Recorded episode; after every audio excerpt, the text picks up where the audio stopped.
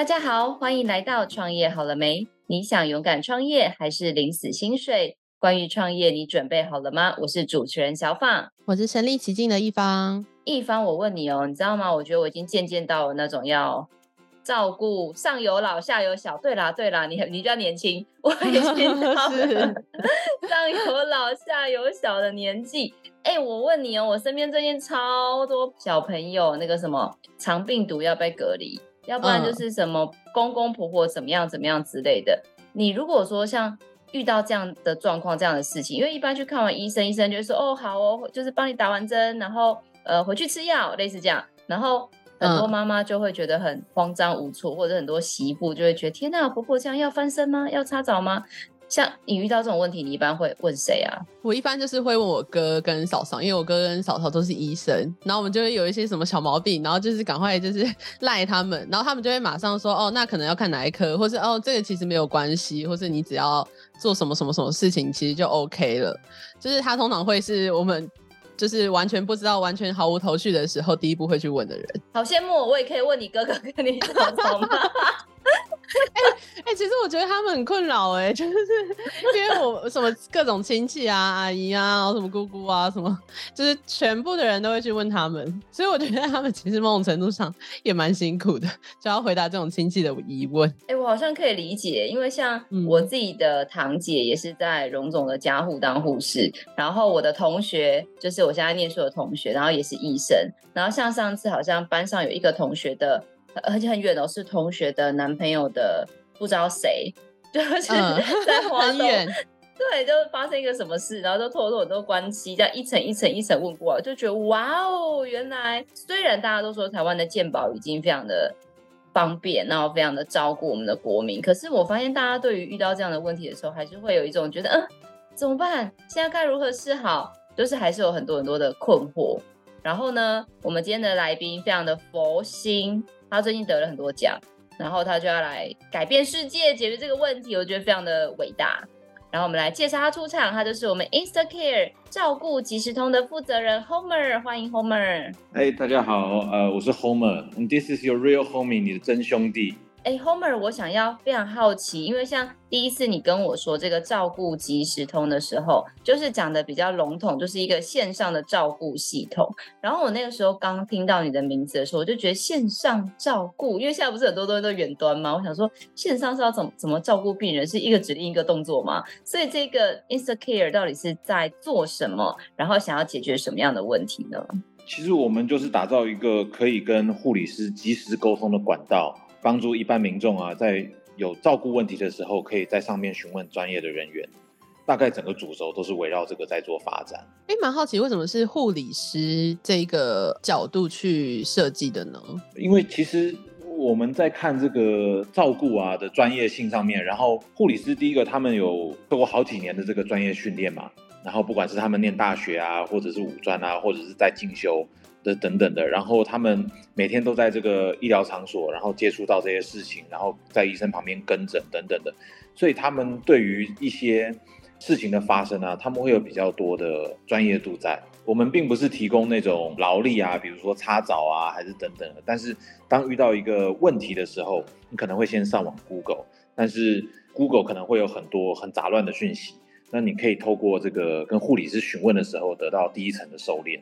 那我有点想要知道诶，因为比如说，好，假设今天我要照顾，像我刚刚讲照顾小朋友嘛，那我就说医生都会说好，那我们现在就是打针，然后观察，然后回去看有没有退烧，没有退烧再来，一般医生都会这样说。那回家，尤其是新手妈妈，就会觉得很茫然无措啊，就说黄疸退了，那我就一百个问号，黄疸退了，因为这个词可能对医生来说很平常，可是对一般的新手妈妈来说，其实是很困扰的。那在这个照顾及时通，有及时两个字嘛？那像我们一般的民众，到底是怎么样来使用你们这个服务，来得到我们想要这些正确的资讯呢？像我觉得，如果有这种诊断跟治疗啊，还是要去找医生，到医院去给他们做专业的判断。但是当你还没有进到这个医疗场所，或者是你离开这个医疗场所之后呢，很多时候，比如说你刚刚讲的黄疸，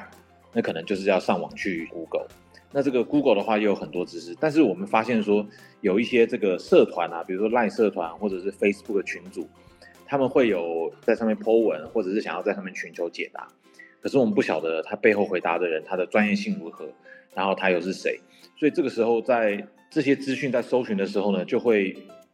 怕有错误的产生。那这样子的错误呢，可大可小，那也有可能会造成遗憾。所以那个时候我就想，我既然看到这样子的现象，那我能不能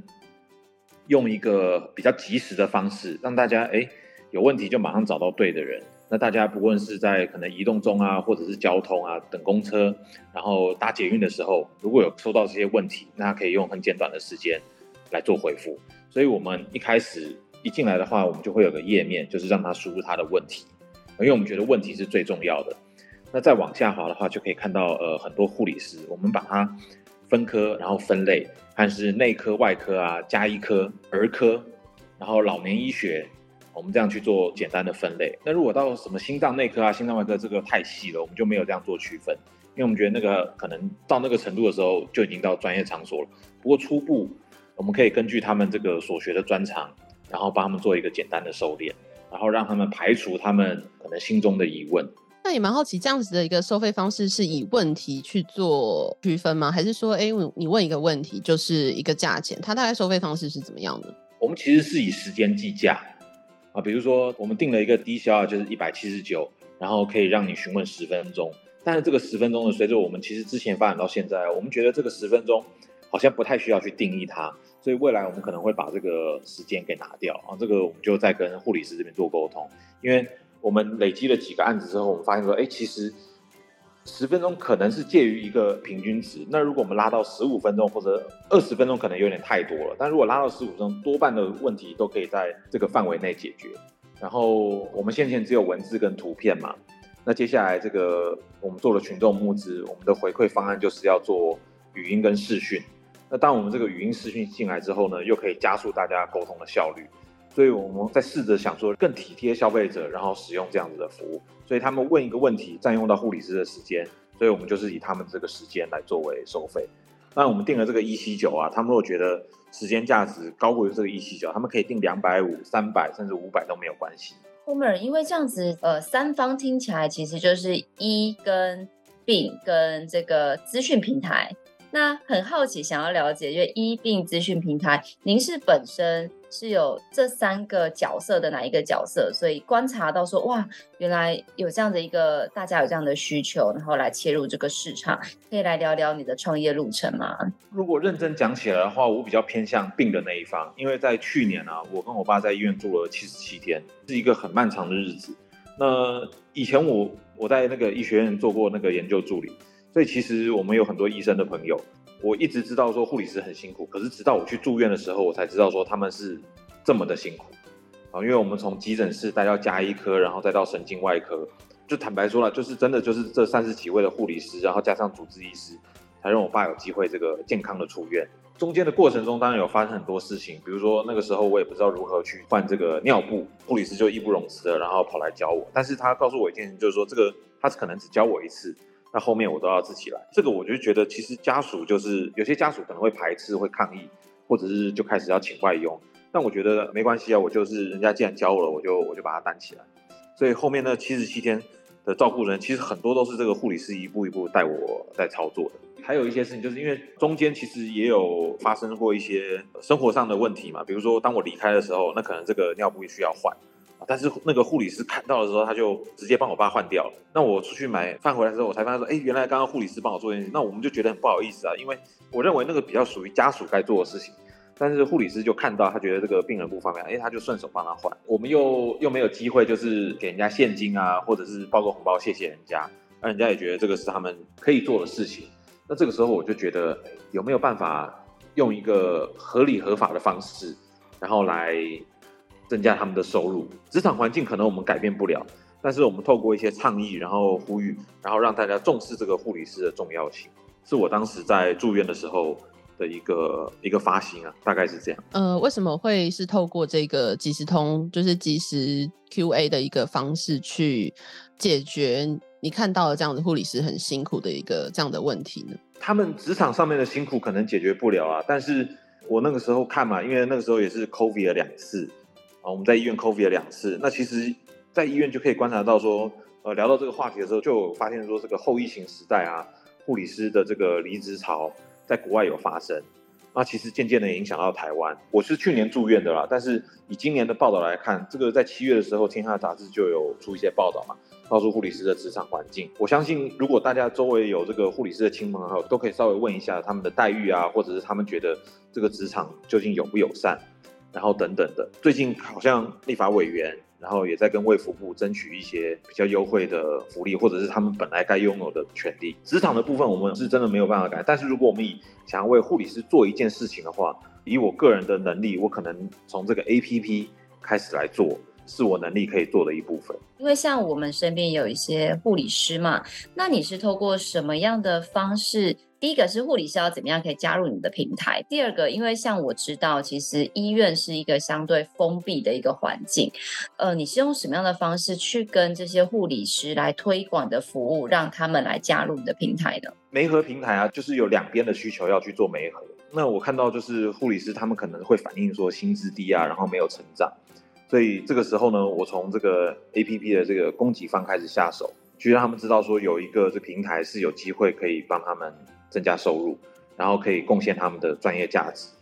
那所以一开始我们其实就是在医院啊，然后在这个网络上发一下问卷，大概了解一下说这个东西的可行性，跟这些病友讨论一下，如果这样子的服务推出，对他们来讲有没有什么功能是他们想要的，或者是他们有对这种对这样子的产品有没有什么期待？所以一开始我们就就做一个简单的这个呃询问。然后就下手去做 APP 了。那等到 APP 做完之后呢，我们开始有一个很 real 的产品。这个时候我们就去开始要找护理师。那其实找护理师还蛮简单的，因为搜寻几个关键字，他们有在各大社团嘛或赖群组，这些都可以找到很多的护理师。然后还有一些转职的护理师，然后或者是有使用这种就业平台的，这个我们都可以找得到。然后 CakeResume 啊、LinkedIn 上面只要打护理师作为关键字，这些人都可以找。但我觉得。当时我做的最有效率的一件事，应该是在 P D D PO 了一篇文章。自从 PO 了那篇文章之后呢，就很多护理师的这个注册，然后我们就开始一个一个去审核。那现在平台上应该有超过九十几位的护理师在上面了。哎，那这样子，例如说就是扩大招募，真来了这么多的护理师，你们是怎么样去审查？例如说，哎，他是哪一科，或是他的相关专业是怎么样？你们是有一个相对应的机制吗？对，其实。护理师他们都会有一张这个证书，就是他们考过国家考试之后会发证书，然后上面会有一个身份证字号，所以他们其实，在注册的时候，我们会第一个跟他们要身份证字号，因为后来可能会开劳务单啊，然后等等的，所以这样子的基本资讯我们是有的，我们是需要的。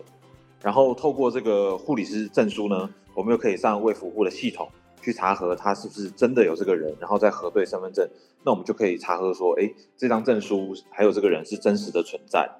但是他们的这个专业以及专长呢，我们并没有去去局限他们要怎么发挥。我觉得就有点像在这个 Google Map 上面啊，有很多的餐厅，他可能提供中式、西式，或者是泰式，或者是印度料理，这个由他们自己去经营。那他提供的资讯越多，或者是呃资料的这个可信度越详实，那其实消费者选择他们的机会就会越高。那反过来呢？因为刚刚是讲的是对于这些专业人员的募集，那对于你们的，因为刚刚说医病关系嘛，那对于就是使用者这一端，你们又有什么样的方式去推广？尤其是怎么样让，像比如说刚刚有问一方，一方会问自己的哥哥嫂嫂，很多人会问他，是因为他们是医生嘛？那很多人在台湾的刻板印象，他们会觉得说啊，护士就是照顾人的。就是医生比较专业，那你们在这个推广服务的过程中，怎么样让使用者去信任这个平台的专业性，然后让更多人去使用这个平台，也让护理师可以有更好的收入呢？其实这个也是我们目前遇到最大的挑战。供给方其实我们看到它的一个一个趋势在那边，但是在需求方呢，那可能需要一些，有些人可能不习惯用线上支付，有些人可能不知道有这个线上询问的平台。所以，我们其实，在推广上面呢，也没有太多的这个广告费啊、行销预算去做投入。其实，我们都是在各大的这个，比如说去 PO 这个 Facebook 社团啊，它会被当做广告给打掉。对，所以其实，在很多层面上呢，我们是局限的。但是，其实我们还是有在做很多事情，比如说我们做这个 UX 的使用者研究，然后透过那样子的研究呢，再把我们的平台做一点改善，知道说，哎，这二十几位的 user。我们可以怎么样帮助他们去做很直接的改善。那当我们这个平台改善的越来越好，然后逐渐的累积一点信任度的时候，我觉得大家未来在看到这个产品的时候，就不会那么的陌生，或者是不敢使用它。所以这个是我们在经营这个平台的时候，就是一步一步要去累积的东西。我们也不晓得这样子的累积要多久，也许是一年，也许是两年。但是其实我们每次在收到这个成功媒合的案例的时候，我们其实就觉得当初做的决定好像是对的，因为不管是一个用户或者是两个用户，那只要他透过我们这个平台有被解决到他们的问题。那我觉得我们当初投入的开发就值得。那也蛮好奇，就是在创业以来啊，接触到很多的客户或者是很多的疑问嘛，那有没有就是你特别印象深刻的一些故事跟案例可以跟我们分享一下？其实一开始面对到的真的是很多质疑，因为我们做的是照顾平台，然后是以护理师为这其中一方的角色，那很多人会曲解说我们是医疗。但其实照顾跟医疗是完全是两件事情。如果说今天在线上由护理师提供照顾是有违法的话，或者说一般人做对于照顾就是违法的话，那其实我们日常中很多时候都是，哎，我照顾你啊，或者是我我我怎么样 take care，然后 care 这个就就会有很多的争议在。所以其实我们有去查护理法，然后还有这个它的解释条例，就有看到说，其实照顾不属于护理师的业务范围，然后。照顾这两个字呢，其实也没有在护理法里面有做规范，所以当我们确认说这个在法规上面是可行性的之后呢，我们就去做。但是很多不了解我们的人，他就会对我们产生误解。那我自己觉得，直到我们从数位部拿到一个这个公益创新正案一百的这个奖项了之后呢，我们受到这样子的疑问才逐渐的降低。啊，其实还是有，但是我们就是就是很 honest，然后去去去去拿资料给他们看。然后，even 评委也会特别问我们这一题，但是我们我们有询问过律师啊，然后也有跟立法委员讨论。那如果确定这样没有问题的话，其实就是我们应该要让大家知道说这一条路是可行的，然后有机会让护理师发挥价值。所以刚开始被误解的时候，其实会有一点，嗯，比较有的时候会产生负面情绪。但后来我发现说，其实我的我们的念向一转，就是。呃，不厌其烦的解释，或者是只要人家有疑问，我们就是很耐心的去跟人家沟通，那这样子就可以逐渐的把这个呃，可能很多专家啊，或者是委员的疑问，然后一一的去把它。解释掉。毕竟我觉得做一个新创，尤其是一个从来没有见过的东西，大家就像你刚刚说，都有很多的质疑，很多的疑问。这样可以吗？这样好吗？这样子会成功吗？这样子就是有很多很多的疑问。那你在做这样子新创的过程中，有没有什么特别印象深刻的故事可以跟我们分享呢？我蛮感谢很多很多贵人的，因为我在住院的时候其实就是两手空空，我那个时候顶多就是订了一台电脑，然后送到医院，然后就把我想做的事情。写成报告，对，所以呃，这一路走来，我觉得应该就是数位部啊，他的那个公益创新的整个团队，然后还有下面的辅导团、电脑工会，这样一路带着我们，然后从今年的三月做到现在。对，那我们一起经历了这个 Product Launch，就是我们产品在透过这个计划之后才上线，然后中间做了一些实物验证，然后现在在做这个挖贝的群众募资。那其实每一段每一段都是带领着我们去帮助我们跟市场对话。那下一个阶段呢，还有这个永续的发展。所以我觉得我们当初只有起一个起心动念，但是后来呢，跟着他们的这个 plan 啊，然后一步一步的做下去，就比较有条有理，不会乱掉。对，所以我觉得。我这一路真的是很感谢他们。那也蛮好奇，想要请教一下，就是因为你刚刚讲到的是说你们会 focus 在照顾这个方面的一些问题嘛？但是使用者他们会不会就是问超过有点像是偏向医疗的那种，例如说诊断啊这类型的问题，就是要怎么样去避免他们问到这些问题？是请护理师解释吗？还是说你们会怎么样去规范说你不会触碰到这个医疗方面的问题呢？其实这个问题，我觉得我们在实体就会发生。我们住院的时候，有的时候也会问护理师一些可能比较偏向诊断治疗的问题，但这个时候他们会给我们的答复就是应该要询问医生。询问医生之前呢，他可以给予我们几个方向，就是就他有限的知识，我们可以在碰到医生之前，然后先去针对他这几个 keyword，然后去做收敛。那其实我们做的是跟护理师的这个询问嘛。那其实有更多的这个线上平台，它是直接是主打是医生啊，那他们在这个整个平台上面，呃，如果说他也跟医生问了，然后等，其实医生最后就是说，我们本平台没有诊断治疗的这个提供这样子的服务，那以上意见仅供参考。对，所以他们是有把他们的免责声明做清楚做出来，所以我们在不知道做的时候，我们也就是去参考人家成功的经验，然后来发展在我们这个平台上面。那 Homer 刚有讲过，就是你做新创，就是印象最深刻的事。那因为毕竟我觉得台湾现在的政府各界其实都很鼓励新创，我们也觉得社会应该要多一点这样子，尤其是有这样公益性质的新创。那你在这段时间内，你有没有什么样的心得可以跟很多？因为像你们公益真爱一百，应该有遇到上百个跟你们一样的团队，有没有你在看这个台湾新创市场的时候，你有没有觉得你在这一路走来？遇到最困难的问题是什么？那以你的团队来说，你又是怎么样去解决它的呢？我觉得好像回想起来，每天每天都是困难，每一个阶段都有每一个阶段的困难啊，一定有资金的困难，一定有人的困难。那怎么去解决这两个问题？我觉得就是就是我的责任，跟我为了要做这件事情必须要解决的状况嘛。我们因为我们有很多团队一起参赛，那其实当我那个时候。也不知道到底什么是创业啊，然后等等的，我就去跟人家询问，就去看一下人家曾经做过的东西，然后去跟很多团队的人请教。那我觉得我在团队中遇到真的遇到蛮多很好的团队，他愿意跟我分享他们在做的是什么。我以前是做销售的，我是做业务，我当时很多的思考都是以这个资本主义啊，如何去提高营收啊等等去切入。但是后来我就发现说，哎，其实还有一种企业叫做社会企业，它其实有盈利，但是它也有做。蛮好的事情，那我就逐渐吸收这样子的想法，然后还有 ESG 啊、SDGs，然后永续发展，慢慢的它就融合到我们这个平台里面了。人的话，我们就是上网交网友嘛，然后看看看看有谁 哎谈的不错啊，聊得来的，然后可以一起一起发展，不一定是需要高的这个配，但是我觉得我们每次完成某个阶段的时候，大家都有很好的成就感，然后在。这个案件结束之后呢，我们还会联系，因为我们除了自己经营这个品牌，我还有用我这个业务的性质，然后去接很多这个案件。所以当我们接完案件回来之后呢，又可以做代工，代工的话就发包给这些曾经合作过的伙伴，哎，那这样子我们就变成一个正循环的关系。那你刚刚是说到说，其实创业之路很艰辛啊，每每一关都是非常的困难。那能不能跟我们分享几个，就是你特别觉得说，哦，真的是那一关过了，真的会 让自己很有成就感，或者是那关真的是好难，好难去突破，就是有没有这样的一个实际的一个案例可以跟我们分享？我觉得在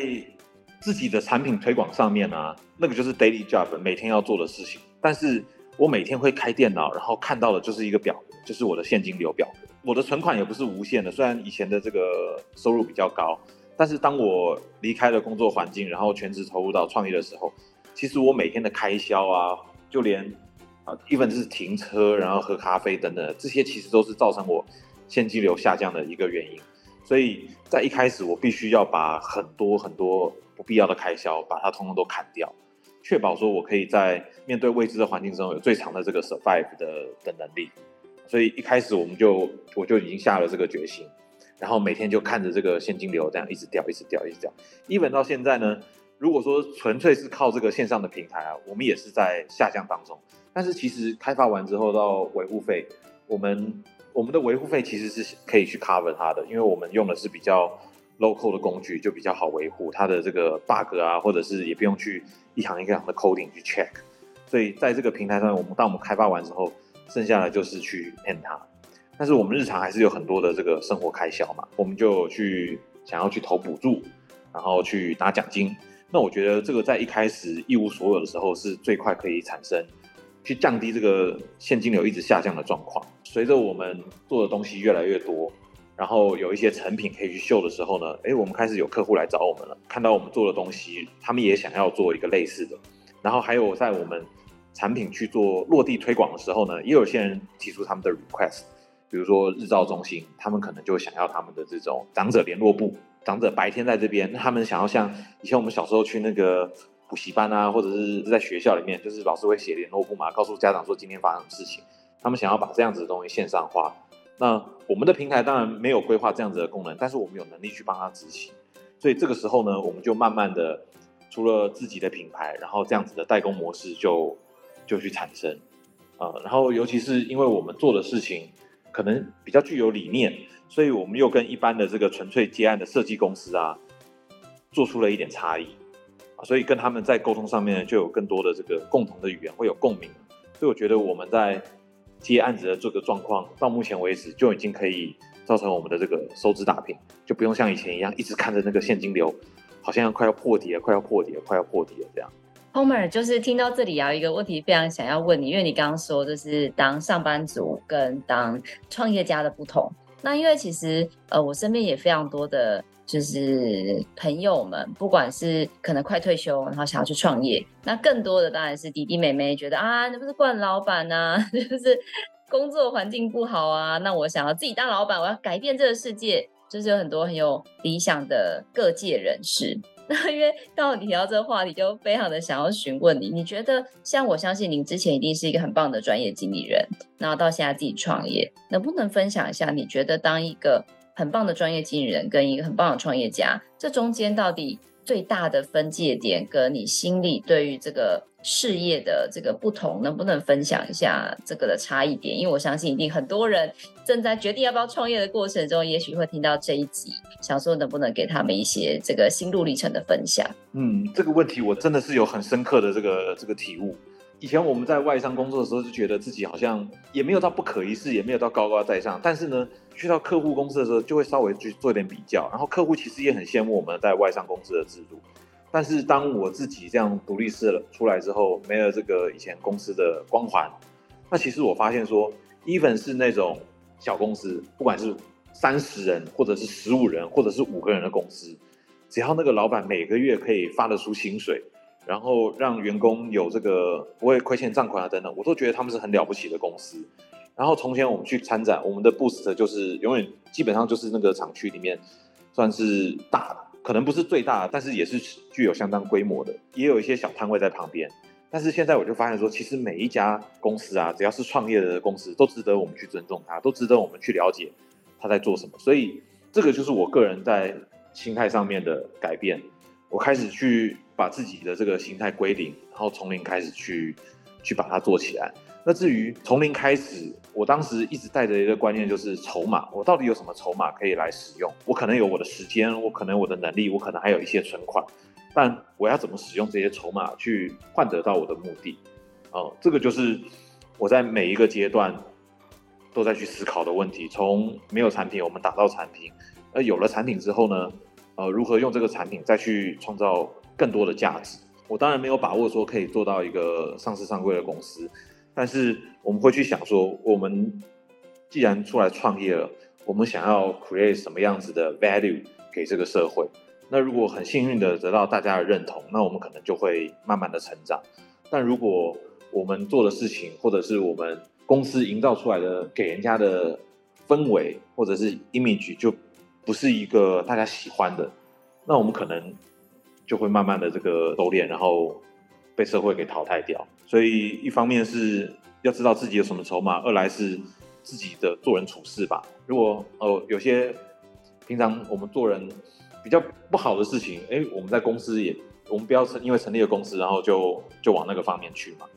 那你蛮好奇，想问就是创业的一个呃历程过来，你会认为说，就是当新创公司的老板有什么样的能力是一定需要具备的？就是对你来说最重要的事情是什么？我比较难自称是老板，我就我每次听到老板，我都觉得压力很大。但是我觉得我在公司的定位啊，比较像是哎、欸，大家没有人要做的事情，那可能就是我必须要做，或者是我我找不到人来帮我做这件事情，那我就必须要把它把这个责任给扛起来。因为事情就是在那边，比如说我不会画画，确实没有这个绘画的专长，诶，但是我们找到有这个很有天分的人帮我们设计整个群众募资的页面啊等等的，那这个我觉得当时找人就是一个对的。但是很多事情，比如说上 Podcast，我问了很多一起合作的人啊，都没有人想要一起上。那这个时候我可能为了推广这个产品，我也是一个很害羞的人，讲话还会结巴，对，但我就是必须硬着头皮，然后去陌生寄信，然后看看大家愿不愿意给我这个机会。那 Homer，因为我刚刚在这个录音的过程呢，我就帮你问了我三个护理师的朋友，他们都非常有兴趣，但是他们就问我说：“哎，那因为对他们来说，他们确实觉得这个服务还不错，他们可以在他们闲暇的时间或之类的来从事这样的一份，就是帮助自己增加收入，可以帮助这个病患能够解决他们的问题。那他们就不免会问到说：你们这个平台的服务啊，对于护理师来说，他们会怎么样会得到他们应得的那一份？你们是采用？”分润的机制吗，或是什么样的方式呢？其实，在一开始的时候，我我确实有考虑到分润的机制，就是我们扣掉税金，然后会费，大概七八十 percent，然后都会转交给护理师。但是最近的几个案子呢，我其实就是全额转过去了，因为第一个，我们的案子并没有到每个月几千啊、几万个，然后靠其他的接案，然后等等的，就足以 cover 掉这个平台上面很多的维运费。所以我现在基本上就是。这个定价多少，然后消费者付多少，我就全额的汇给护理师，我也没有再再去像以前一样去计算那样子的公式了。对，虽然这样子的差异不会到上百块吧，大概也是在这个几十块的范围内，但是我觉得这个就是想做这件事情，然后哎，渐渐的以考虑到社会企业的责任嘛，然后以及我个人的回馈之心，那我觉得有一阵子我就觉得，其实全额转过去真的对我们的现金流没有什么影响。对，我就这样子开始做了。那你会认为说，因为前面都一直有提到说，就是你们公司会用一种就是接案的方式，就是例如说有一些呃老人照护院，他们可能会有那个线上即时服务的即时回应的一些需求啊等等，就是做一个接案，帮他们解决他们需要的问题。那你会认为这样子的一个商业模式是你们呃未来持续会进行的吗？还是说你们之后可能会在 App 里面就是有其他的模式，而非接案的形式，去让公司继续回应下去呢？我觉得在这个产品上面啊，我们有看到这个 B to C 跟 B to B 的可能啊。就是 B to B 的话，就是像找这些实际上的产业去做，去帮他们做他们想要做的东西。但其实这个最终回归到的还是还是还是最终的客户嘛。那只是我们中间有透过呃这个这个在分类上应该怎么？我们算是系统商，然后提供给这种呃实际有服务的人，让他们去接触到更多的客户。那这个应该比较像是 B to B 的模式。那在 B to C 的模式上，我个人之前啊一直想要做的，或者是我觉得可以让我们产品获利的，应该是做到国外的市场。因为台湾第一有有健保，然后再来我们的人口是两千三百万，然后老年人口跟幼年人口啊又有一定的比例在。上有老下有小的比例又，所以其实我们想要为全台湾可能有三十万或者是职业的十八万护理师做到每个人都可以享受到我们的成果的话，确实是是有一个局限性在的，因为饼就是这样子。但是如果说我们可以透过科技的翻译，然后台湾的这个医疗量呢又是世界上前几名的，基本上不是第一就是第二。那如果我们可以把这样子的服务推广到其他国家，让其他国家可以除了语言的障碍，或者是他们专业性上面的这个这个叫 transfer 啊，那我们可以就可以帮助到海外更多的市场。那我觉得这个才是我在这个平台一直一直想要做的事情。现在只是在在 modify 或者是很前期去适应，说我们这样子的模式，呃，还需要做什么样子的准备。那如果今天就是有听众朋友对于 InstaCare 这样子的一个服务有兴趣的话，要怎么样去加入？就是成为你们的，例如说呃护理师，或是有一些公司他们想跟你们合作的话，有什么样的建议给他们呢？基本上就是上网打“照顾即时通”啊，就是五个关键字就好了。因为很多人笑我们说这个名字怎么这么怂啊，就是十几年前的东西，就是好像雅虎奇摩即时通啊，但是我们就觉得。这个东西就是很精准的表达我们想要做什么，就是照顾，然后及时就能通，对，所以就是用这五个字“照顾及时通”，然后就可以找到我们了。那对于就是刚刚有讲的，不管是比如说这些老人照顾的机构啊，或者是呃你们的想要加入新同事，或者是想要加入的护理师，不知道你有没有认为他们需要什么样的特质或属性，来可以来加入这个照顾及时通的团队呢？嗯，如果是。护理师的话，首先要确认他们在线上加入我们线上的平台，在他们这个实际的工作场域是允许不允许的？因为有一些这个可能因为他们身份的关系啊，是不允许兼职的。这个时候他们可能就要考虑一下适不适合加入我们的平台啊，因为我们我们他加入的时候，我们并不会去去知道说他当时的 contract 是怎么签的嘛。对，但是如果说未来有争议的话，我觉得还是要要保护自己，这点是要要请加入的护理师先确定。那一般民众的话，呃，就就都可以来啊，对。但是我们就是呵 呵我们就是我们功能没有做到那个 ATM 啊，然后超商缴费啊，我们基本上都是线上支付。对，所以如果说呃对这一方面有疑虑啦等等的，那可能就还是回归回归实体吧。对，那我们也知道说这个推广线上服务啊，不是不是那么容易的事情，所以我我我个人也在规划，说明年可能要找一些找个地点，然后实际的在那边做推广。那 even 免费没有关系，但是要让一些前期的使用者习惯说，诶，可以在线上问问题，然后这些护理师呢，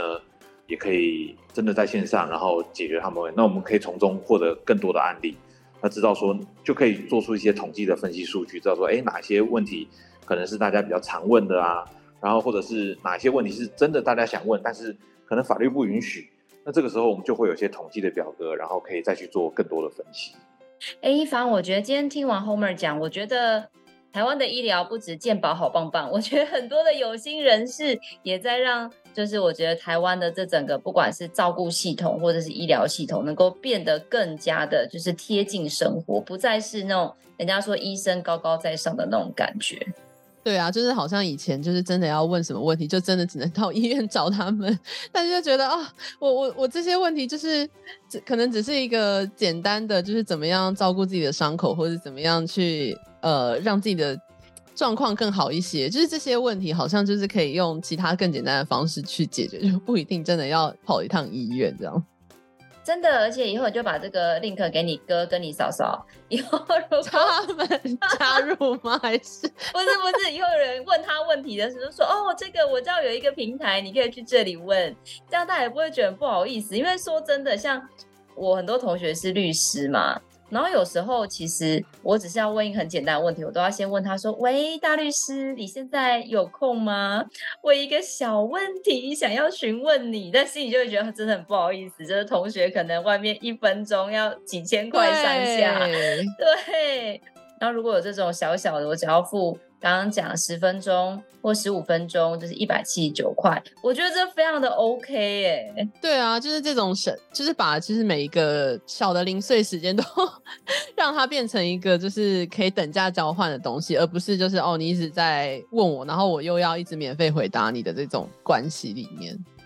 对，而且我觉得还有一个很棒的，就是我可以预想啦，因为很多有时候。比如说，嗯、婆媳问题啊，夫妻问题啊，就是说，小孩现在这样子一直哭要怎么办？或小孩红屁屁要怎么办？举例啦，那以前就是老公就说，你看我查到的 Google 是这样啊，老婆就是不是啊，你看我查到 Google 是这样啊，那以后就会说，好，那我们来照顾即时通问一下，到底应该要怎么做？我觉得好像是一个，就是可以避免很多生活上这种照顾上的错误，那也可以避免很多的这种。